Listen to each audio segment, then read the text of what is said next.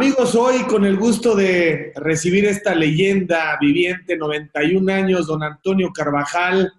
Usted, mi querido don Antonio, tenía un México libre, un México donde teníamos tranquilidad, seguridad. Ha vivido los mejores años de su juventud, de su madurez, en un México que es muy distinto al que hoy vivimos, con una pandemia mundial. Imagínese usted cuando tenía 15 años, no pudieron salir a las calles. ¿Qué hubiera hecho, don Antonio? Muy buenos días y muchas gracias por esta comunicación. No, con gusto, digo, pues van las cosas como se están haciendo y deben de hacerse ahorita, que aprovecho la oportunidad para decirle al público que preste atención a las noticias que se dan en relación a la terrible enfermedad que hay. Hay que cuidarse, hay que taparse la boca, hay que taparse bien como debe de ser, no tener muchos contactos por el bien de todos y cada uno de nosotros. Ya se nos fue Casarín, ya se nos fue Mariles, se nos fue Capilla, se nos fue José Alfredo Jiménez, y usted sigue con esta vitalidad. ¿Cómo se le hace para llegar a los 91 años con esa salud y con esa fortaleza y con esa lucidez en la cabeza? Digo, pues haciendo ejercicio todavía hasta la fecha, a pesar de que yo tuve un accidente muy delicado viniendo de una selección de auxiliar de Raúl Cárdenas, este, me, me, vine en mi coche manejando, cosa que no hacía siempre, siempre me quedaba ahí a, a platicar con los amigos, etcétera, etcétera. Y ese día se me, me, dieron ganas de regresar a mi casa. Y pasando Querétaro, ya estaba la super, pero era un, un carril de ida y un carril de venida. Y ya paso la caseta y como a los 10 o 15 metros, de repente viene un caballo desbocado y me pega en la mera trompa y me fui dando vueltas y caí del otro lado, que afortunadamente, y a Dios gracias, no venía ningún, ningún auto ni camión, era muy poco el tráfico que hacía, que había entonces en esa época, perdón. Y pasaron por mí unos señores, uno de ellos que se acercó a mi coche volteado, yo de cabeza en el pavimento, me dijo, pero Carvajal, pues ¿qué haces aquí? Le pues ando de paseo, mano, sácame, por favor. ¿Y ahí qué le pasó? ¿Cuáles fueron los, las consecuencias? En la pérdida del ojo del lado izquierdo. ¿Y cómo se le hace? ¿Qué come ahorita, don Antonio? ¿Qué ejercicio hace? Voy todos los días que ayudo a niños enfermos drogadictos tengo muchos años, que es casi 30 años de estar con ellos, no con un solo centavo. Eh, desgraciadamente tenemos un sitio para adultos, un sitio para mujeres y otro sitio para, para niños, que es donde yo voy todos los días. En ninguno de ellos se cobra, son obviamente este, sostenidos por el Estado, ¿verdad? Te repito, yo, yo no cobro, yo lo hago con gusto porque así como me ayudaron, me gustó ayudar a la gente. Sí, lo pude conocer hace algunos años, una labor increíble la que hace usted, porque además conecta muy bien con los jóvenes y con ese temperamento que usted ha tenido siempre, los convence, les dice, no seas menso, tienes que cambiar el destino de tu vida, ¿verdad? Claro, esa es, esas son las pláticas que les doy, ¿verdad? Que tengan cuidado con las amistades y los amigos muchas veces nos echan a perder, claro, porque queremos, ¿no? Pero hay que tener, pues, saber escoger a los amigos, amigos aquel que te ayuda, que te ayuda a salir adelante, que te da consejos, ¿verdad? Ese es el verdadero amigo, no aquel que te dice, vente, vamos a hacer tonterías, vamos a robar, vamos a meter esta casa, etcétera, etcétera, ¿no? Que son los chamacos que te repito manejo y que afortunadamente desafortunadamente no todos los muchachos que salen, eso es un periodo de tres o más meses, los que los muchachos tienen para salir adelante, algunos porcentajes desgraciadamente alto vuelven a caer en lo mismo, producto de este mensaje que le doy a los papás y a las mamás. No traemos hijos al mundo por un placer, traemos a hijos al mundo para hacerlos que sean gente que sean triunfadores en su vida. aún siendo modestos, pueden triunfar en su vida. Todo es querer y ponerle, ahora sí, como se dice, echarle muchas ganas al asunto. Oiga, antes de, antes de la enfermedad, antes de que no pudiéramos salir de la casa, platíqueme cómo es un día en su vida, qué horas se levanta, qué come, cuántas horas está con los chavos, luego regresa a su casa, come, cuáles son sus actividades antes de que, de que la maldita pandemia nos impidiera salir de casa. Yo generalmente me levanto entre siete y media, me baño, salgo a las ocho, ocho y cuarto, pasan por mí a las ocho y media, me llevan al centro que se llama La Búsqueda, a reunirme con los muchachos y estoy ahí hasta las dos y media de la tarde que ya me traen aquí a la casa. Descanso un rato y a las tres, tres y media como. Ya me quedo aquí en la casa platicando con mis nietos, viendo la tele, en fin. Ya el negocio de, de los vidrios, pues ya, ya me cuesta mucho trabajo agarrar el vidrio, ¿no? Porque, como te dije hace un momento, perdí el ojo izquierdo y veo nada más con el derecho y en el vidrio hay que tener mucho cuidado para cómo agarrar la hoja y cómo echarla a la mesa para hacer el corte del tamaño que el cliente lo requiere. Pero ahí estamos bien, a Dios gracias. Vámonos atrás en el tiempo, don Antonio. Vámonos muchos años para atrás, vámonos unos 85 años para atrás. ¿Cómo diría que fue su infancia? ¿Cuántos hermanos eran y a qué se dedicaban sus papás? Mi papá en paz alcance este, era chofer de un camión de escuela del Colegio Franco Español, donde estudié hasta que me dediqué al, fútbol, ¿verdad? Mi madre en paz descanse lavaba ropa ajena para, para vivir nosotros que fuimos seis hermanos, tres hermanos, nueve familia. Y este, mi papá, este, que a través del tiempo, cuando ya empecé a jugar fútbol, le regalé un taxi para que trabajara con el colegio, terminaba de recoger a los alumnos, de regresarlos a sus casas y se subía al taxi y luego lo, manejaba. Eso, y luego ya afortunadamente seguí la carrera de entrenador, estuve muchos años con Modelia, ahí hice algo de, de capital, lo supe guardar, hice esta casa, mi casa, le regalé una casa a cada uno de mis hijos y a Dios gracias, bien, bien, bien. No, muy bien, muy bien, una vida de realización. Pero ¿cómo era de niño? ¿Era usted tremendo, travieso, era muy sociable, era bueno para la escuela? Sí, era, era flojo para la escuela, pero cuando me enojaba era el mejor del colegio. Así me burlaba, se burlaban los muchachos, mis compañeros, y le decía al profesor, profesor, háganos la prueba a ver quién es mejor de este tal por cual. Carvajal, estás castigado. Pues sí, pero háganos la prueba. ya nos hacía la prueba y ganaba, ya ves, ya ves cómo les hablaron nada más y punto. Así fue mi trayectoria hasta que de plano hablé una, en una ocasión con mi padre, en paz descanse, mi madre también, que me iba a dedicar al fútbol. ¿Cómo al fútbol? Pues tú cuando has sido futbolista, pues sí, he sido futbolista. Yo estaba jugando entonces en el España de la Ciudad de México, del Distrito Federal, de, de, cursos españoles, a los cuales les agradezco lo, mucho que me ayudaron y me aconsejaron. ¿sí?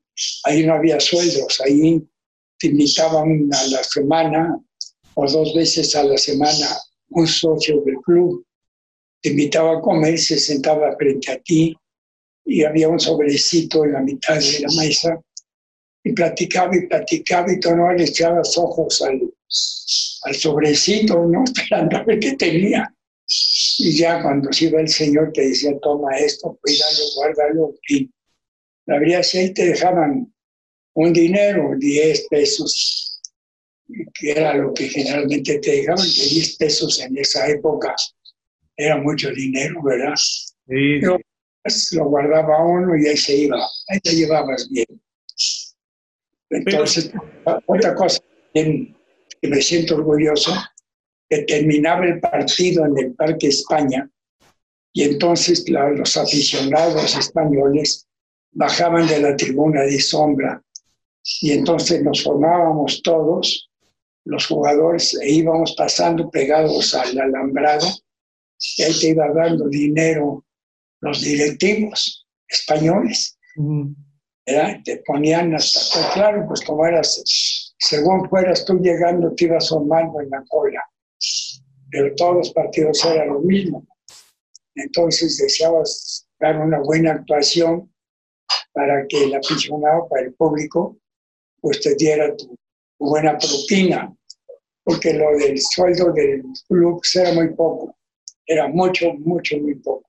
¡Wow! ¡Qué grandes historias, eh, don, don, Antonio! Increíble. Ahora, eh, cuando usted era niño, era de los que decían, vamos a hacer esto y levantaba la mano, quería participar en todo, era líder, era alguien que, que le quería meter mano a la vida, no era alguien que veía pasar la vida, sino alguien que se comprometía y seguramente era un lidercillo ahí, ¿verdad? Organizaba todos los juegos y todo lo que había que hacer. Ahí estaba usted diciendo yo. Así era, así era, efectivamente. Podemos nombrar un incluso capitán de la selección, el señor Octavio Vial, que fue el primer entrenador que tuve, y luego seguí con el señor López Herranz, y luego terminé con Nacho Teis, con los cuales muy agradecido toda mi vida, hasta hasta la fecha con ellos, repito, muy agradecido por las enseñanzas, por los regaños que incluso me llevaba, todos los consejos que me dieron,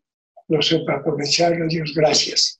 Y si me da la oportunidad, invito a todos los muchachos que puedan ver esta, esta entrevista, entréguense al deporte, hagan deporte, no, no, se dejen llevar por las amistades negativas. Muchas veces esos amigos no nos ayudan.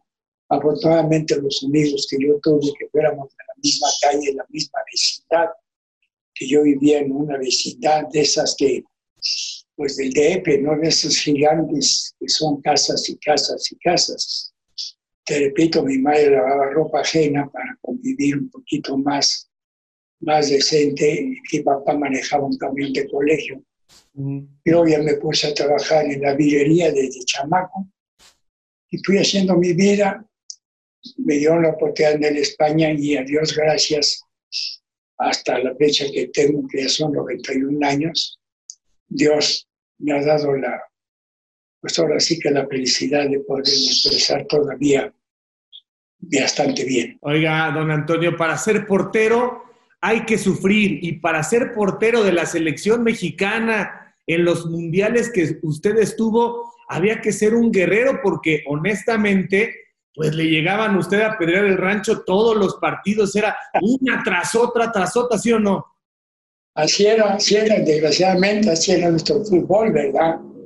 Este, afortunadamente se ha ido superando, ¿no? Como yo desearía que el fútbol mexicano salía adelante, ¿no? Nos falta todavía para estar a la altura de grandes potencias. Sí nos, sí nos enfrentamos y podemos ganar, ¿verdad? ganar de vez en cuando, ¿no? Que sea una constante como por ejemplo Argentina, Brasil, etcétera, etcétera, ¿no? Nos falta todavía mucho y que no, no lo con el afán de molestar a ningún jugador. Hay que ser gente sencilla, ser gente sencilla, gente modesta.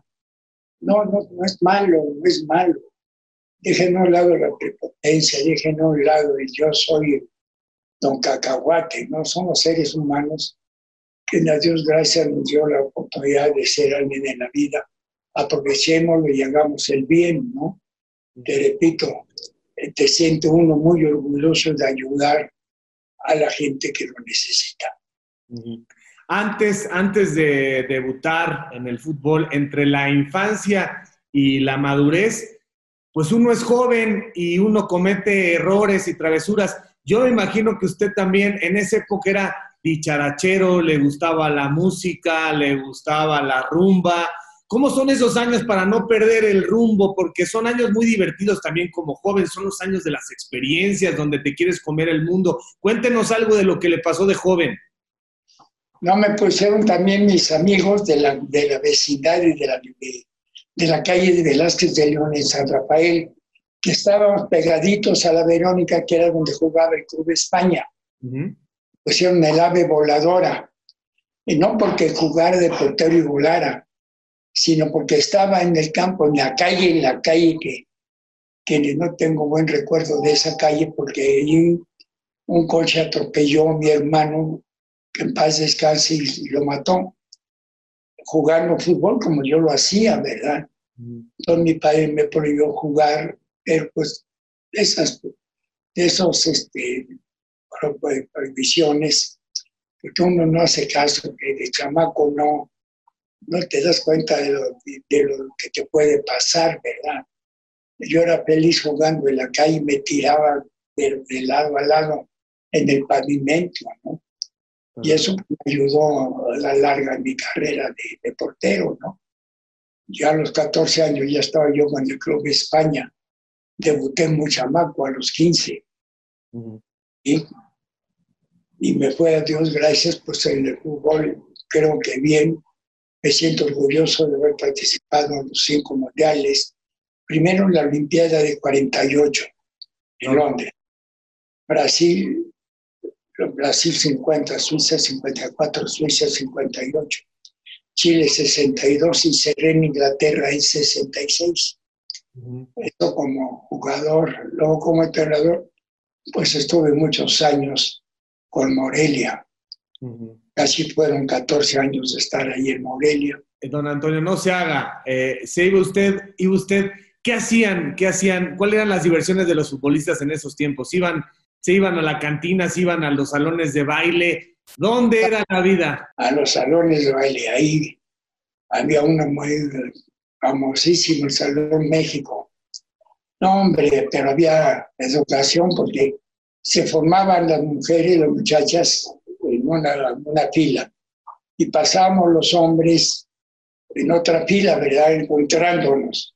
Y tú le tendías la mano a la muchacha si te la aceptaba, lo podías sacar y esperabas a que todos estuviéramos con pareja. Y a bailar, ¿verdad? Qué mal que, que no había, mal que no soltabas a la muchacha de la cintura de la mano. Si tú por ahí querías hacer una estupidez, te volcaba una una cachetada de la muchacha y todo el mundo corríamos al que había tratado de hacer una tontería. y fue en el Salón Brasil, muy famoso de la época, y del Swing Club también. Me encantaba el baile, me encantaba mucho bailar. Oiga, pero ahí no vendían alcohol, ¿verdad? En esos salones no vendían alcohol. No, no, no estaba prohibido. Estaba prohibido, ¿verdad? Era solamente el baile y el gusto de coquetear y de ligar, ¿no? El de ligar, claro, sí. Nos queríamos con cacahuates, muy, muy, muy tipos, muy guapos. Don Antonio, pero en ese momento se podía caminar por las calles de México de madrugada, no te iba a pasar nada, ¿verdad? Tranquilo, muy tranquilo todo. Todo, no. Era, eran otros tiempos que por desgracia a la fecha han venido a dar problemas a, pues a cada familia, ¿no? También nosotros como padres y madres debemos estar atentos a nuestros hijos, no traemos hijos al mundo nada más por un placer. Hay que traerlos, traemos para educarlos, hacerles saber, estar pendientes cómo van en el colegio, ir a la escuela de vez en cuando a preguntar cómo están los muchachos o las muchachas comportándose. Verán, eso desgraciadamente hace falta que haya eh, esa, esa, pues ese camino a seguir, ¿verdad? Pero insisto, nosotros como padres tenemos la obligación, pues somos padres de nuestros hijos. ¿Qué queremos para ellos? Pues lo mejor, pues entonces como queremos lo mejor para ellos, hay que orientarlos para que vayan en pos de eso que desean ellos y nosotros también. Es usted muy religioso hasta la fecha, ¿verdad, don Antonio? Fecha, sí, sí, le agradezco mucho a Dios lo mucho que me ayudó. Yo era feliz estando en el campo pidiéndole a Dios que me ayudara. no que ganáramos, porque también al contrario le pedía a Dios que lo que pedimos es que no nos lesionemos, que salgamos adelante. Esa era nuestra, la mayoría de nosotros, la petición que, que hacíamos hacia nuestro Señor. ¿Y cuándo aparece su esposa en su vida? Cuénteme dónde la conoció, cómo se enamoró, en qué año estamos ubicándonos. Hijo, ya llovió, mano, ya llovió en paz descanso mi señora. Me dijo, fue después de un mundial en que fui a Acapulco y ahí la conocí, Acapulco y era, sus papás eran dueños de una quinta, la Quinta María. Y ahí la conocí, nos hicimos novios y al cabo de como el año y medio, dos de noviazgo, ya nos casamos. Duramos muchos años de casados. A Dios gracias. Quise hacer un equipo de fútbol mixto, man. Me faltaron dos, tengo nueve hijos que a la fecha viven, ¿no? Pero fueron seis mujeres y tres hombres los que hasta la fecha existen. Y a Dios gracias, fue una vida feliz, una vida llena de, de alegría, claro, con problemas que suele haber, ¿verdad? Pero supimos resolverlos y educar a los hijos, que hasta la fecha me siento orgulloso de ellos, ¿verdad? Que hicieron carrera. Ahí, ahí, andan, ahí andamos haciendo, solemos reunir periódicamente una vez a la semana desgraciadamente por esta situación que estamos pasando no ha sido posible. Pero sí por teléfono nos comunicamos qué tal, cómo estás, qué se te ofrece, etcétera, etcétera, ¿no? Ya la íbamos, ahí la íbamos, ahí la íbamos. ¿Cuántos años de matrimonio fueron? fueron, híjole, ya se me fue la onda, pero fueron más 52. de... ¿Cuántos fueron, papá? 52. 52 de matrimonio. ¡Wow! Y esa mujer, don Antonio, es una mujer heroica porque usted era la figura, usted viajaba, usted era el seleccionado nacional, usted era el figurín, el mundialista cinco veces, pero esa señora tenía que criar a nueve al equipo de béisbol. Exactamente, pero ahí no pude. ahí sí no pude dominar y me dominaron. pero los los nueve están hechos personas de bien y los nueve tienen sus herramientas morales y académicas para enfrentar la vida. Eso, eso, don Antonio, es el sentido de la vida. Usted es ganador, usted tiene que estar en paz con usted mismo, con la vida, con Dios, porque los nueve salieron adelante, son nueve, don Antonio, yo no puedo ni con dos. No, sí, doctor, así, que todo se lo dejo a mi esposa, man, porque yo estuve muchos años fuera de la ciudad, ¿no? Yo estuve muchos años en Morelia como entrenador. Ya claro, iba de cada semana, cada semana, estaban aquí o iban allá a Morelia. Una, una vida muy feliz, a Dios gracias. O sea que se me hace que lo gritón que era en el vestidor de la selección mexicana, etcétera, llegaba a su casa y tenía que apechugar. Ahí sí me aguantaba. ¿Cuántos nietos tiene ahora? 22. 22 nietos. Y 7 bisnietos. Y 7 bisnietos. No, no, no, no. Qué satisfacciones, don Antonio. Usted es un bendecido en todos los sentidos, por donde se le quiera ver. Así es, a Dios gracias. Estoy tan agradecido como no tienes idea. Por eso creo en lo siguiente tan agradecido, tan agradecido estoy a Dios que creo que con lo que estoy haciendo estoy pagando lo mucho que me ayudó.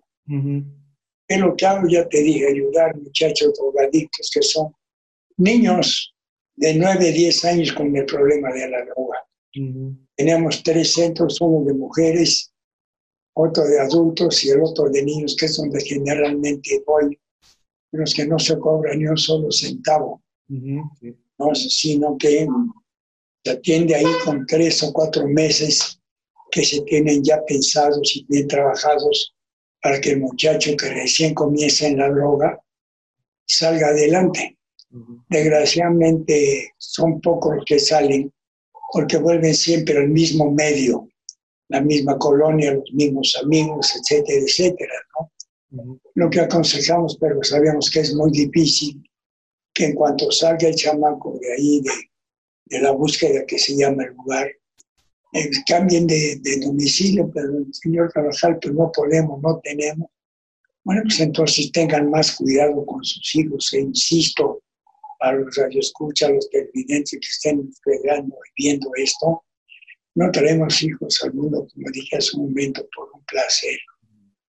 Traemos para ayudarlos, orientarlos a que triunfen en la vida, que salgan adelante. Ese grupo con el que viajó varias veces a Europa, los mundiales, a Chile, eran una bola de cotorros, eran personajes divertidos, una hermandad, eh, eran realmente gente que lo hacía por el amor, por el amor a la profesión, por el amor a México. Cuéntenos algunas anécdotas de esos viajes larguísimos, de llegar a lugares donde no conocían el idioma.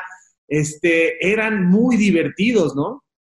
No, era, era, era, tocó un entrenador, bueno, todos los entrenadores que tuve les agradezco mucho. Al señor Octavio Vial en 50 en Brasil, al señor López Hernández en 54 y 58, Suecia, Suecia y al señor Nacho Treyes, 62 y 66. A los tres agradecido absolutamente. Con Nacho aprendí más, inclusive la, me, me, motivó para ser entrenador como posteriormente lo fui, pero de los tres aprendí lo que es ser entrenador y querer ser un triunfador en la vida, ¿verdad? No nada más ser un futbolista, ahí, ahí se va a ver qué sale. La mayoría de nosotros, los futbolistas, salimos de clase media-baja. Sí, la mayoría de las veces, hablo de mi época, con poco estudio. Sí, y la necesidad de nuestros padres por mantenernos, pues eran familias numerosas, éramos familias numerosas, ¿verdad? Ahora pues ya, ya se cuida más un matrimonio. En mi época no, en mi época los que fueran y punto. Pero bueno, todo está en querer salir adelante. Querer es poder. Si uno quiere, triunfa. Triunfa, ¿por qué? Porque quiere, quiere triunfar, no hay otra. Y además de usted, además de usted, ¿quién era el más bromista, el más divertido, el que ya tenía todos así con los pelos de punta por sus travesuras y por sus dichos y por sus comentarios? O sea, ¿quién era el, quién era el, el más saleroso, el más cotorro? Chava Reyes, Chava Reyes, extraordinario compañero. ¿Qué hacía Chava? Era todo Guadalajara. Estábamos, estábamos, por ejemplo, en la práctica de tiro a gol, era y me metían goles y entonces acercaba así muy, entre comillas, disimuladamente, cantando, ya es muy tarde para remediar. me y me decían, ya es muy tarde para remediar. Ay, chava, tal por cual, y lo muy buenos compañeros, buenos jugadores, Chava. Chava otro jugadorazo, Héctor Hernández no tenía muy buenos compañeros de la época. ¿Y cómo era Horacio Casarín, don Antonio? ¿Cómo era Horacio Casarín? ¿Quién era? ¿Quién fue? Hoy, el centro delantero, Horacio. Él fue el de nuestro consejero también. Él nos ayudó, a mí en lo particular me ayudó mucho, ¿verdad? Que él, se te acercaba a ti y te daba consejos, mm. ¿sí? Te ayudaba y, y además era de la gente que cuando jugaba yo en el España, Isidro Langa era un centro delantero español y Fernando García, otro español. En el término del partido que ganábamos, se acercaban a la tribuna y hablaban con los, con los aficionados de la tribuna de sombra y les, les decían que merecíamos todos los jugadores una propina por el triunfo que habíamos obtenido, ¿verdad? Y ya empezando con ellos, los que los novatones, pues obvio nos poníamos hasta la cola. Y ahí pasábamos frente a la, tribuna, a la tribuna y se bajaba la gente, ya le daba uno que los cinco pesos, que ya era un dineral entonces. Cinco pesos, dos pesos. Claro era que, a nosotros, a los chamacones, nos daban más, ¿verdad? Sin embargo, por ejemplo, a los, gallones ya como Fernando García, eh, como Horacio Casarín, etcétera, ya había una mayor premio, vamos, a dar la expresión. Entonces, este, pues, las entradas eran muy baratas, los viajes muy largos en camión, hoteles más o menos ahí de medio pelo, ¿verdad? Porque pues, no había las entradas, pues, las asistencias como ahora, ¿no? Pues eran estadios de campos de madera, que yo la mayoría de mi época jugué, ¿verdad? Pero, pero feliz de la vida, feliz de la vida. Oiga, don Antonio, y esos encuentros con fenómenos del fútbol, mucha gente no entiende que, bueno, eran resultados eh, muy malos los que recibía la selección mexicana en los mundiales, pero estábamos, estábamos muy diferentes en cuanto a preparación, estábamos muy lejos de todo, era un fútbol mucho más romántico, pero ustedes se partían la cara por la selección nacional. Después vino Manuel Seid y les puso los ratones verdes, pero ustedes eran un grupo de guerreros. Creo que la gente tiene que dimensionar la diferencia de etapas. Hoy no se vale que un jugador mexicano se arrugue. Y yo no creo que ustedes se hubieran arrugado, al contrario, hacían lo que podían. Por ejemplo, cuénteme cómo lo felicitó Pelé, porque había jugadores como Copa y como Pelé eh, que se acercaban con ustedes a decirles, están haciendo lo que pueden con lo que tienen. Sí, así fue, así fue, efectivamente. ¿Verdad? Yo sí me siento orgulloso de que Pelé se atravesó con algunos compañeros de él y les dijo palabras más, palabras menos, un ejemplo a seguir este muchacho. Y me nombró a mí, me sentí orgulloso y luego me enteré que un hijo de él, Lino, por cierto, que se llamaba, este, era portero, pero que desgraciadamente no la hizo bien, se echó a perder por más que le dijo que siguiera mi ejemplo, pues no se pudo, ¿no? En detalles como ese, de una figura como Pelé, pues te sientes orgulloso de que él, esa persona te pusiera de ejemplo ante su familiar, ¿verdad? Mucha gente ya lo sabe, mucha gente ya lo sabe, pero es importante recuperarlo. ¿De dónde sale el histórico mote de la Tota? De chamaco, mi, mi amigo paz descanse, Cantinflas Sánchez, éramos vivíamos en una vecindad, ¿verdad? Y entonces él fue el que me puso la tota.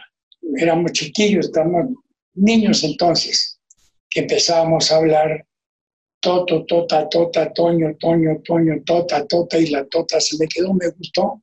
Y hasta la fecha de vez en cuando hay quien me dice la Tota. Hasta ya le pongo el cinco copas. Ajá. Y me dicen, tantas se tomaban, le digo, no, son las que jugué. Don Antonio, ¿alguna vez le metió al trago más de lo que, de lo que debió? En una ocasión me recuerdo que sí, nos pasó en una selección. Nos fuimos, de, pedimos permiso para irnos a nuestra casa. Era que ya teníamos mucho tiempo de estar concentrados. Antes las concentraciones, ah, qué duras eran, eran duras. Vivíamos en, estábamos concentrados, México, estoy hablando hace muchísimos años. vivíamos en San Angelín, muy retirados del centro entonces. Y allá nos concentramos precisamente para que estuviéramos en Santa Paz.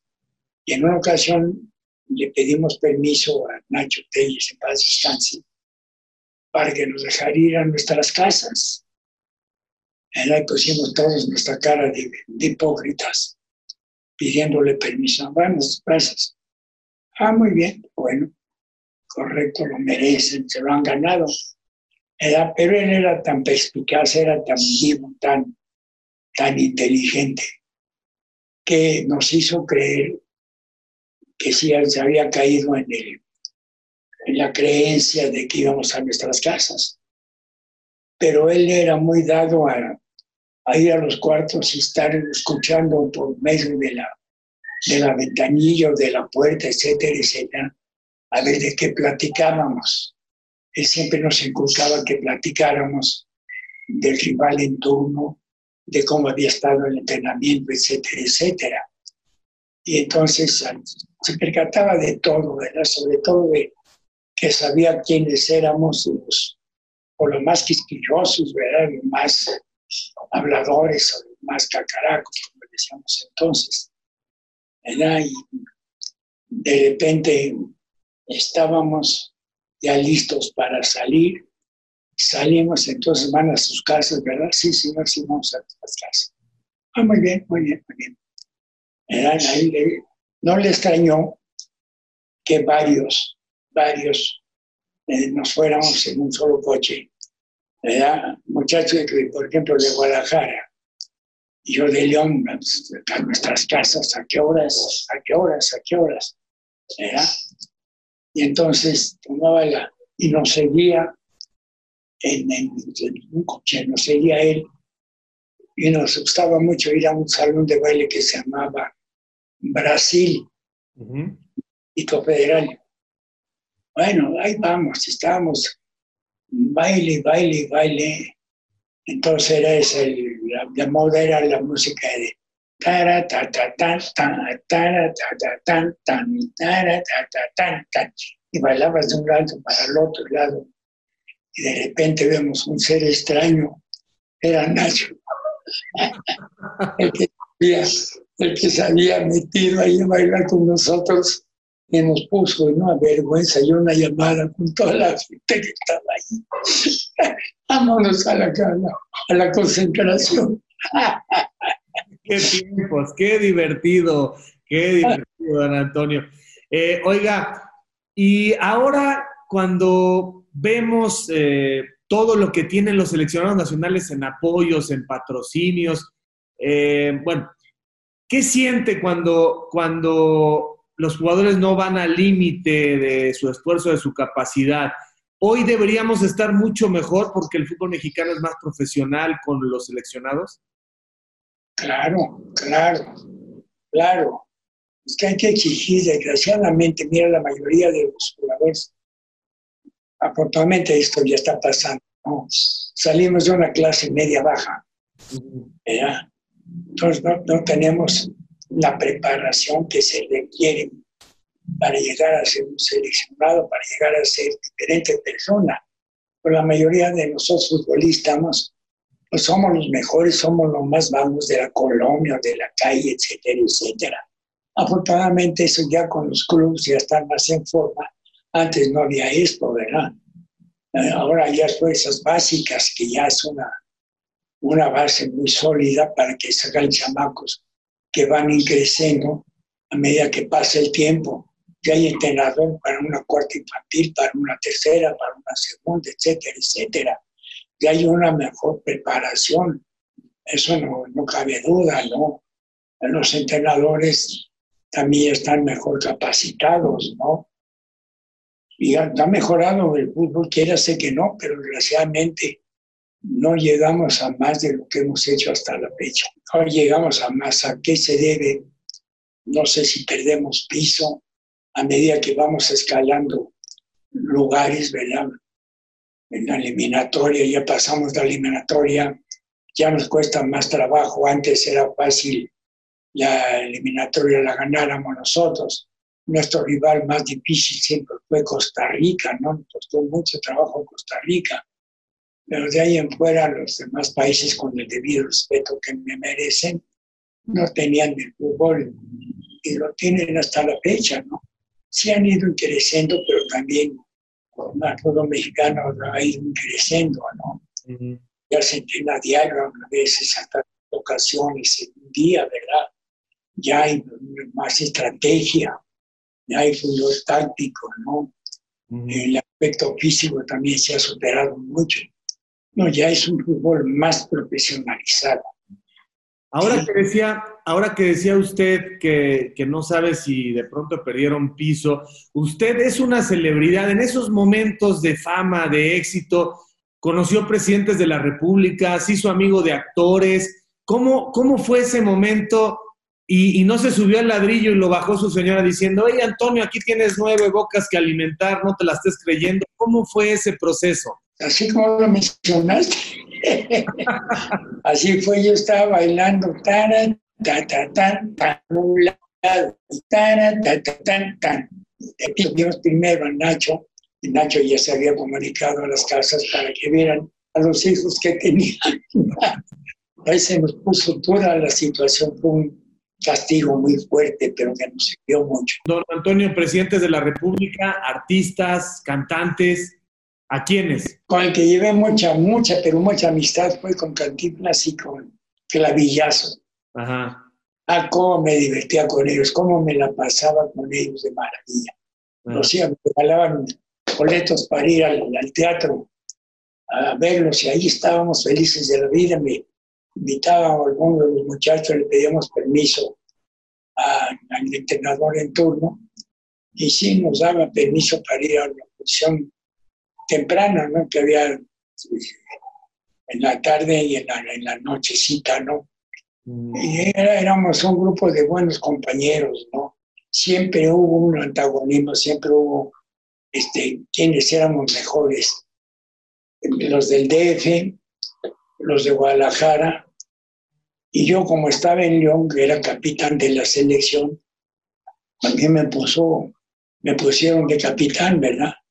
Entonces yo hablaba con, con los del Distrito Federal y le decía, ustedes son mejores que los jalisquillos, demuéstrenles. E iba con los jalisquillos y le decía, ustedes demuéstrenle que son mejores a los chilangos.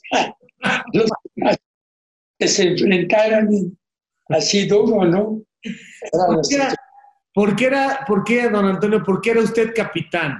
¿Qué cree que le veían? ¿Qué cree que tenía? Es que yo gritaba mucho en la cancha, acomodando a los muchachos. Yo salía dirigiendo desde abajo. Yo fui el primer jugador que salió tocando la pelotita fuera del área. Antes era agarrar la pelota y despejabas a donde fuera. ¿sí? Ahora no, digo, en esa época el primero que salió tocándola hacía hacia un lateral para que saliera mi compañero ya con pelota dominada, no con pelota dividida, ¿verdad? E íbamos llegando y así, así le hicimos. Y además usted se lanzaba con lastre, ¿no? Se lanzaba con kilos porque cómo pesaban esos zapatos y cómo pesaba ese balón. Qué diferentes eran en peso y en tamaño y en materiales a lo que hoy se usa, que son unos guantes. No, no, era dificilísimo, dificilísimo, pesaban como el caramba, mano. Tenían unos tachones, ¿verdad?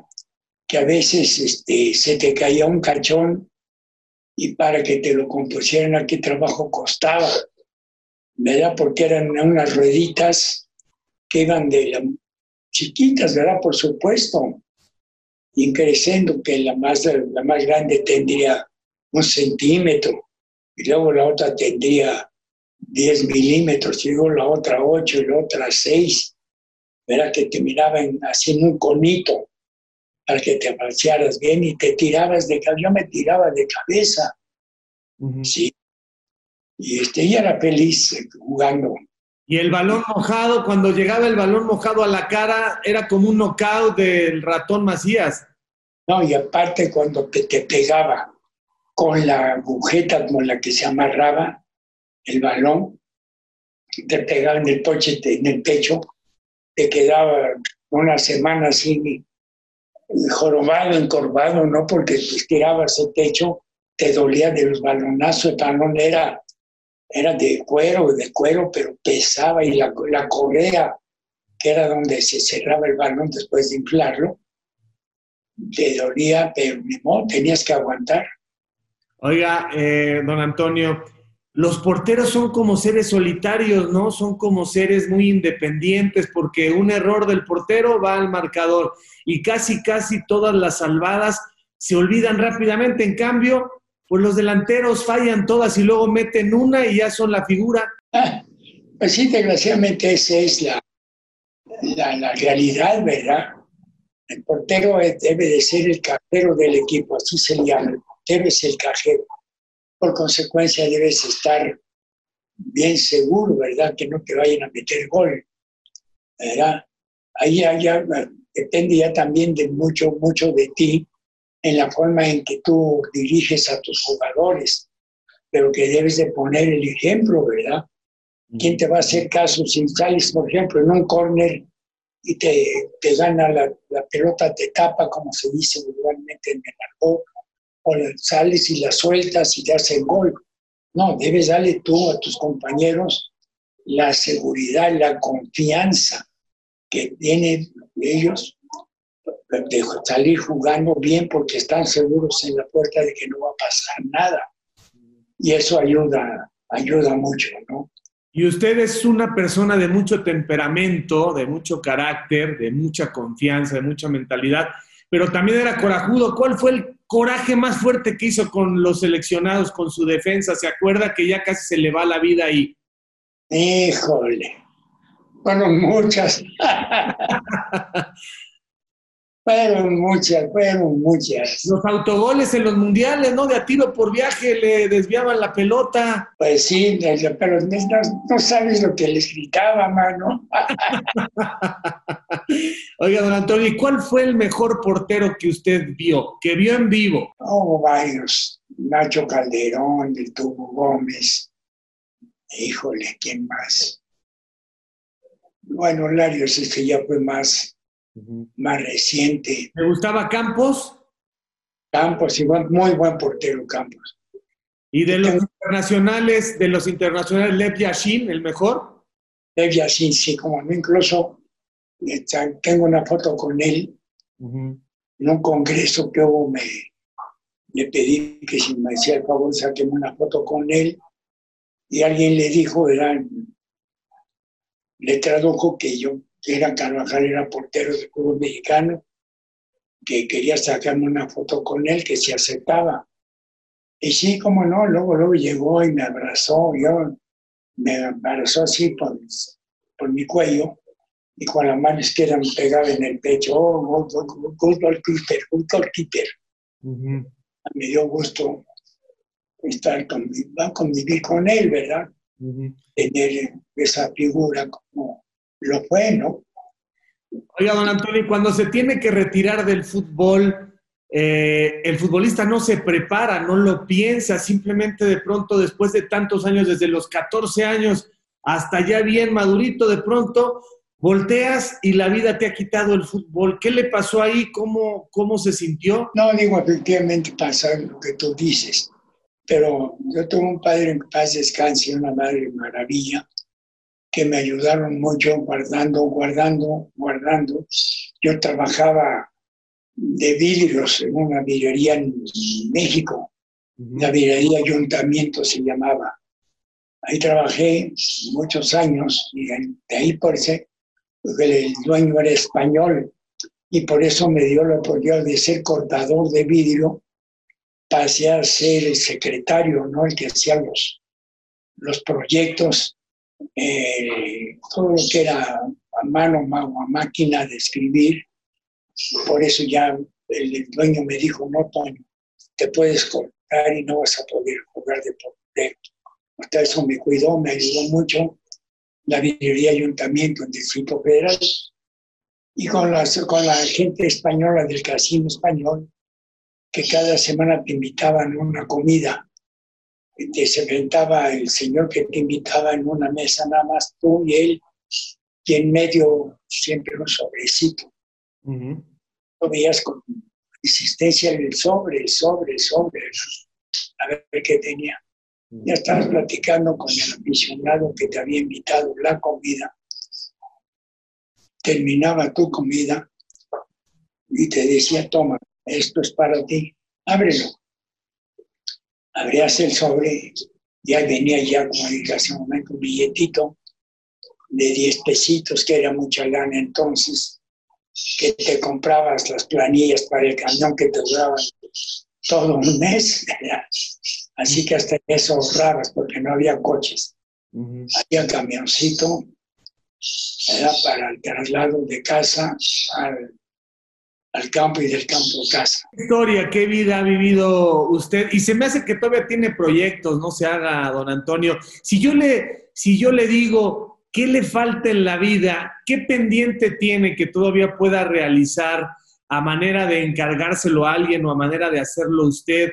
¿Ya hizo su biografía? ¿Ya hizo sus memorias? Pues ando en eso, ando en eso, ando en eso, ¿no? Este, debo de, de pensar bien qué es lo que voy a hacer, qué es lo que voy a decir. tengo mis nietos que me ayudan mucho, Ajá. ya, que ellos me van tomando datos. Ya les digo, tomen los datos cuando ustedes oigan en una entrevista, por ejemplo. Y luego en momentos así, eh, ah, bueno, platicamos, sí, ¿qué quieren saber o qué platicamos? Ya platicamos, se van metiendo en la plática. ¿Cómo era el fútbol de entonces? ¿Cómo eran tus compañeros? ¿En qué viajaban? No, pues decirte que nada viajábamos en puro camioncito. Yo con, la, con el equipo nunca viajé en avión. Todos fueron en camioncito. Un día completo a Monterrey. Un día completo a Monterrey. De ida y un día completo de regreso. Era- Pero bueno, pero eran tiempos felices. Tenías que ver la vida así. También el, este, el, el técnico tiene que ver mucho en eso, hacerte llevar la vida, valga la redundancia, llevadera, ¿no? Llevarla bien, llevarla a gusto, tener buenos compañeros. Él siempre nos ponía, por ejemplo, a mí de portero, con un defensa, ¿verdad? Que él, que él él me decía, mí habla con él porque por arriba les pasa esto, etcétera, etcétera. Y ahí platicabas con mi compañero, ¿verdad? En, una buena lis, ¿verdad? Mira, este, los jóvenes ten cuidado, tú me vas a cuidar el primer poste. Todas las pelotas que vayan del poste al área chica deben de ser tuyas. A ver cómo le haces. Así que no me salgas que vayan a meter un gol por ahí, porque ya sabes cómo grito yo. A mí me gritaban, me metían un gol y sabes dónde estaba mi compañero más cercano. Estaba en media cancha porque ya sabían lo que les gritaba. No eran, no eran felicitaciones, por supuesto. Don Antonio, ¿de qué se arrepiente? No, no tengo por qué arrepentirme de nada. Ujú. Mi esposa en paz descanse, jamás, al contrario, agradecimiento. Del fútbol, jamás, porque llegué a ser alguien gracias al fútbol. A ver, pare ahí, pare ahí un momentito. Ahora que habló de su esposa, fue un matrimonio espectacular, fue un matrimonio de leyenda, de cine. ¿Quién fue su esposa? ¿Quién fue esa gran mujer? Cuénteme. Híjole, pues pero yo la conocí en Acapulco Sí. y de ahí nos hicimos novios y luego nos casamos y ella era el que mandaba, ma- ella mandaba en la casa. A mí me decía, aquí en la casa mando yo, usted está afuera, ¿verdad? Usted está jugando afuera, arréglese allá afuera, pero aquí en la casa mando yo. Y aquí me tiene que dar usted el dinero que gana. ¿eh? Aquí la que va a manejar todo, va, voy a ser yo. Tuvimos nueve hijos y todos ellos los llevó de maravilla. Todos los hicieron su estudio con carrera. Y repito, orgulloso de una mujer como la que tuve, paz descanse. Manejaba y me manejaba, a mí no creas, me manejaba. ¿eh? Si no, decía, es, si no, está una puerta que puede irse. Aunque esta sea su casa, ahora es mía. no hubo necesidad porque, pues, supe seguir el camino que se me había indicado, ¿verdad? Y además te daba la razón. Si yo estaba más tiempo afuera de mi casa que en casa, pues ¿quién me iba a mandar? Usted, no- Lógico. usted no se quiebra porque es el capitán de la selección mexicana y porque es el cinco copas, pero ¿a poco me va a decir que no le extraña a esa mujer? Ah, pues claro, cómo no, hombre, cómo no. Cómo no, hombre, pues, tantas anécdotas, tantas situaciones de alegría como también de, pues de tristeza, ¿verdad? Que pasaban situaciones, por ejemplo, en una ocasión llegué enojado porque perdí, perdí un partido.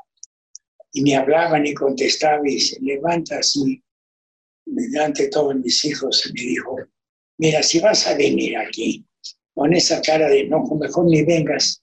¿A qué vienes? Estar callado. A que todo el mundo estemos viéndote a ver qué dices. Mejor ni vengas. Medio mano. Ahora ni en mi casa puede entrar. Oiga, don Antonio, casi siempre, casi siempre, primero se va el hombre que la mujer. Muchas veces fallece primero el hombre porque los hombres somos menos inteligentes, somos más brutos, tomamos peores decisiones y casi siempre las mujeres en matrimonios largos, ya en la vejez, la mujer siempre vive un poco más. ¿A usted le sorprendió que usted esté vivo y ella no? Pues claro que me dolió, por supuesto, ¿no? Ah. Pero, pero mis hijos afortunadamente aprovecharon la oportunidad que tuvieron de convivir con su mamá. Porque, repito, yo estuve muchos años fuera de casa, muchos años. y si no hubiera administrado ella el dinero, a lo mejor no hubieran tenido todo lo que hoy conservan ustedes, sus hijos y sus nietos y sus bisnietos. O sea, gracias a ella, hoy Antonio Carvajal está en este muy rico y cómodo sillón. Claro, tranquilo, tranquilo, gracias a ella siempre le agradecía, le agradecí lo mucho que me ayudó. Le dije, tú eres la que manejas aquí todo. Incluso llegó un momento del sueldo que yo recibía me quedaba con algo y algo le daba. Y se quedaba así con la, eso es todo, pues es todo, es todo lo que ganas, pues es todo. Y un día, después de esta plática, pues me cayó Morelia y fue a cobrar mi quincena con la señorita secretaria, ¿verdad? Soy el esposo de Antonio Carvajal, atrás. Y en eso me habló la secretaria, estaba en la casa. Está Antonio, aquí está una señora que dice que es su esposa. A ver, pásenmela. Ve así, ah, no, sí, sí, mi esposa. ¿A qué viene? Pues que viene por su sueldo.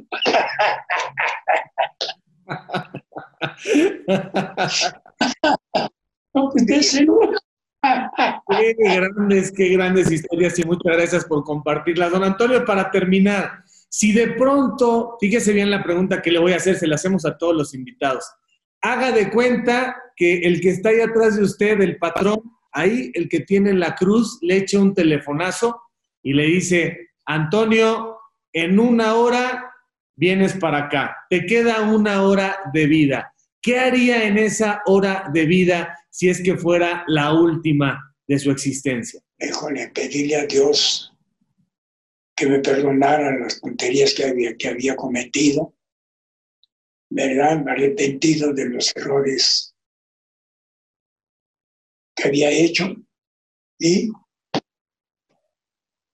tan tan Pero sería usted, sería usted muy en paz, ¿verdad? Lo veo, lo veo en paz consigo mismo, lo veo, la vida, la vida no le debe, usted no le debe a la vida, bueno, usted se siente muy agradecido, pero usted con esa labor maravillosa le ha devuelto a la humanidad lo mucho que usted ha recibido. Así es que yo creo que tablas, don Antonio, tablas y nosotros los amantes del fútbol le debemos a usted una vida increíblemente productiva, realizada, ejemplar, así se lo digo. Muchas gracias por tu concepto, muchas gracias.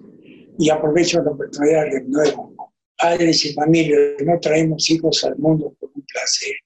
Traemos a hijos al mundo para educarlos, orientarlos, ayudarles a que triunfen en la vida hágalo, por favor. Muchísimas gracias, don Antonio. Le mando un fuerte abrazo a la distancia que pronto lo podremos dar seguramente en vivo porque siempre vienen tiempos mejores. Mi respeto, mi cariño, mi admiración. Es usted una leyenda viviente y a darle que le quedan, cuando menos tiene que alcanzar a don Nacho, si no, Nacho cuando lo vea ahí arriba va a decir, Antonio, te dije que me superaras. Exactamente, Manu. Gracias por el concepto. Así que camaradas, por favor, no dejen de seguirme a través de todas mis redes, de suscribirse a mi canal, dale a la campanita, dale like. No te olvides de dejarme tus comentarios, yo mismo estaré respondiendo. Cambio y fuera, camaradas.